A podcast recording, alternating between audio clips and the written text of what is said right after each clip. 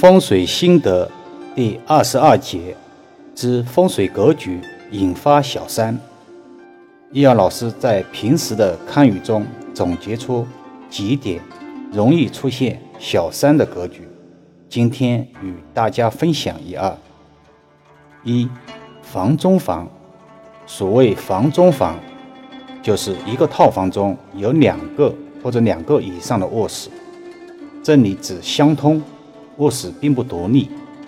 古人云：“家中若有房中房，大房取完取二房。”从现实中，此类情况容易出现在农村或者别墅区，因空间宽阔，卧室太大，主人无意中就把卧室一分为二。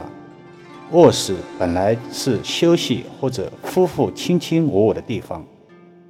应该有一些私密性，但如果两个卧室相通，久而久之，夫妻就会同床异梦了。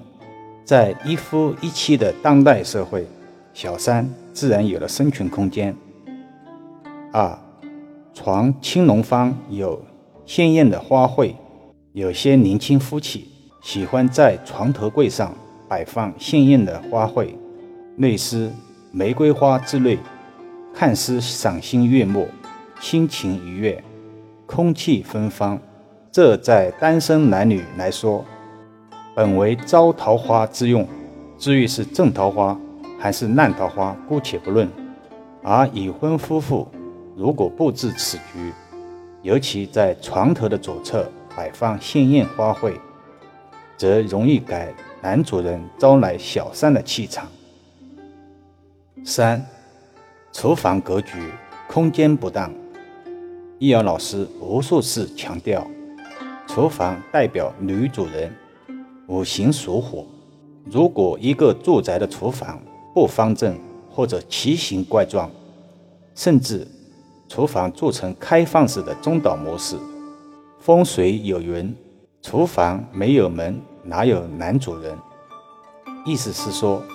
男主人或者女主人不太想回家的卦象。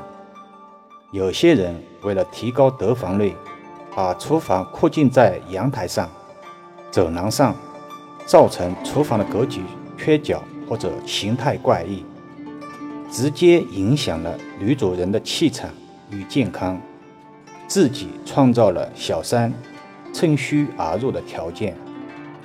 四，装修风格过于花哨。